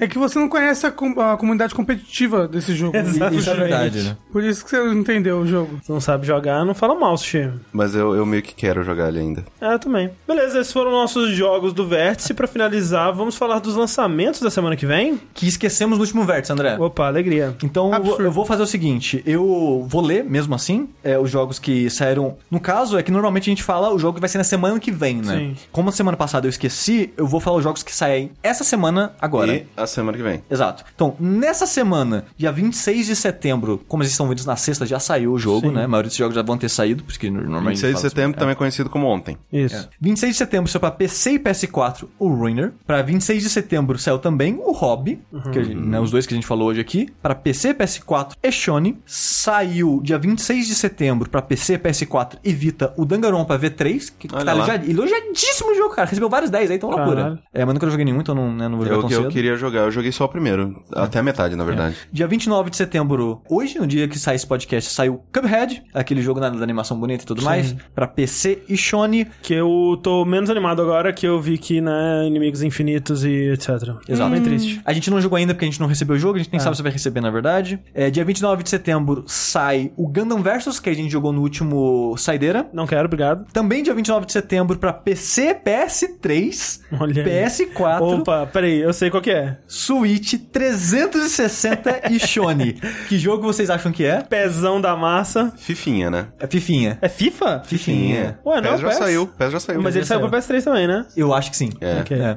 É, o Fifinha 18 aí saindo pra tudo que é coisa. Caralho, verdade, tem que pedir FIFA. Então esses são os jogos da Ah, semana. FIFA. Pedir FIFA pra jogar a, a, modo história, caralho. Tem que saber o que acontece com o Alex Hunter. Porra, tem, a- tem a irmã do Alex Hunter agora. Não é irmã, não sei se é irmã. Mas é, tem uma mulher que estão falando que ela vai ser a, a protagonista do próximo, que vai ser de futebol feminino, Olha aí, caralho. caralho. Loucura, loucura Plot esse twist. mundo. O que, que vai ser daqui a seis anos? Vai ser futebol de infantil. robô? Futebol infantil? Tipo, Você tá comparando mulher a robô, é isso. não, é que tem que mudar no protagonista, né? É o- Acho um absurdo. Ok, desculpa. Sai, dessa casa. Tô saindo. mas tinha que ter futebol de robô igual tinha vôlei de robô. Isso, bom Ah, um jogo. futebol de robô daí é um bom anime. Ó, Deve ter, inclusive. FIFA, em parceria com a Capcom, apresenta Mega Man Soccer 2020. Então esses foram os lançamentos da semana que saiu esse podcast. E na semana seguinte... Cara, ó, a semana seguinte, eu quero dizer que é a semana dos relançamentos. Aham. Que tem poucos lançamentos mesmo aqui. Então peguei vários lançamentos aqui e muitos pro Switch. Então se você tem um Switch e tem Opa! pouco jogo, fica atento. Mas então, é, Lovers in a Dangerous Space Time. Aham. É um jogo que saiu acho que em Co-op, 2015, bacaninha, né? aham. Vai sair pra Switch 3 de outubro, o que pra Switch parece um bom lugar, porque tipo, tem os dois controlinhos ali já, Sim. vocês jogam Perfeito. junto ali. Pô, Perfeito. pa- Sim. parece uma combinação ótima. É também dia 3 de outubro, Dragon's Dogma, o remaster do Dark Arise, né? Pra PS4 e Sony. Será que vai ser a minha oportunidade? Assim,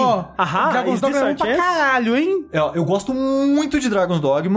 E, ó, Fabão, por favor, gente, dá, dá, passa a versão de console pra gente, que a Capcom tem o costume de mandar só PC. É. Por favor, Capcom, manda a versão de PS4 pra gente. Você jogou Da- Dark Arisen? Não, eu joguei só o base. Nossa, porque Dark Arisen é a melhor parte do jogo. Eu melhor parte. Cê- nossa, você vai amar. Eu amo o Dragon's Dogma normal e quero muito rejogar ele, então, por favor, Capcom. Quero. É, dia 5 de outubro vai sair aquele A Hatching Time, que é um jogo de plataforma 3D, tipo Yooka-Laylee e essas Sim. coisas da vida. Parece mais legal. Parece. É, é também de Kickstarter, né? É. O jogo, o Kickstarter dele é de 2013, o que é bastante tempo. O que é surpreendente é que eles pediram 30 mil dólares, conseguiram 300 mil dólares. Pô, legal. E no final das contas, a Humble Bundle vai publicar o jogo, o que é uma coisa muito louca. Boa. É, e depois de um milhão de anos em desenvolvimento aí, né, desde 2013, o jogo vai ser agora dia 5 de outubro pra PC, PS4 e Sony. Pra 3DS, dia 6 de outubro, vai sair o Mario Luigi Superstar Saga Uh, rapaz, desculpa. Plus Bowser's Minions, que, que é um remake do Mario e Luigi Superstar Saga do Game Boy Advance, mais esse Ótimo capítulo novo Bowser Minions. É, que na verdade é como se fosse um mini-jogo diferente, assim. É assim, Sim. que eles falam que é uma mini quest. É, pra- na- até porque o combate é todo diferente, Sim, os sim, sim. são diferentes. Ótimo jogo. Nossa, o Super Star Saga é muito bom, gente. Nossa senhora, Acho que é o joga. melhor eu vou do muito Mario- comprar esse daí. Mario e Luigi. Não é o melhor, porque o melhor é Bowser Side Story. Então, eu gosto demais do Bowser's Side Mas- Story. é, e, e- e eu não joguei o, o mais Paper Mario, então não Eu posso dizer. não. Nunca joguei nenhum Mario RPG, Mas Mario é Luigi, Paper. Mario, Ó, nada disso. depois que você jogou o Mario Plus Rabbids, saiba que todos são muito bons. Ah, eu sei que são, é bem diferente, mas todo, todo Mario RPG é bom demais, tanto Paper Mario quanto essa série do Mario Luigi. É, exceto os, os mais recentes, eu ouvi falar que são É, mais os ou menos. Paper Mario É, novos são, são muito bons. o- O Paper Mario, aquele stick, como que é? É, sticker, tu- sticker Stars, sticker Não lá. lembro. Eu tava, eu tava jogando ele no 3DS, achei meio... É. E pra Switch, dia 6 de outubro, Oxenfree. Olha aí, chanfre. Então, se você Oxenfree. perdeu o Oxenfree aí no ano passado, tem agora pra Switch, dia 6 de outubro. E esses são os lançamentos. Tem que sair tudo pro Switch mesmo. É verdade, porque é muito gostoso jogar no Switch. Nossa senhora. Você Faz diria propaganda que, mesmo. Você diria que é muito doce jogar no Switch? Não entendi. Nossa senhora, tchau, acabou. Acabou com o programa, vai, tchau. Não entendi. Sweet. Ah, caralho, que horror! Nossa! Nossa, André, eu sou muito melhor.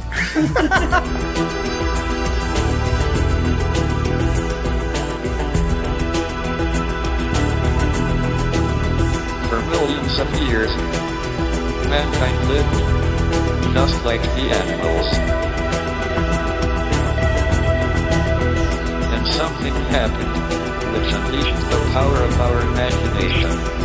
We learned to talk. There's a silence surrounding me. I can't seem to think straight. I sit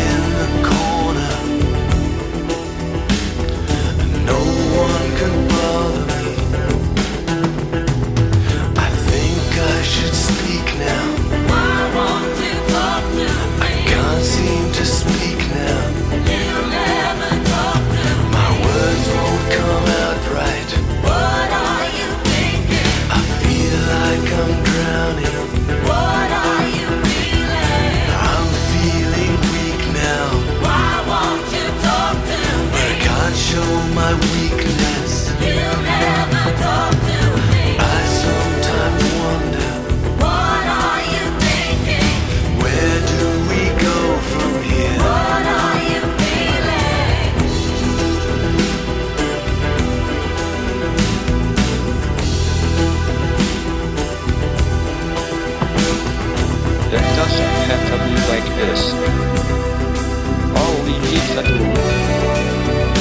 actual talking.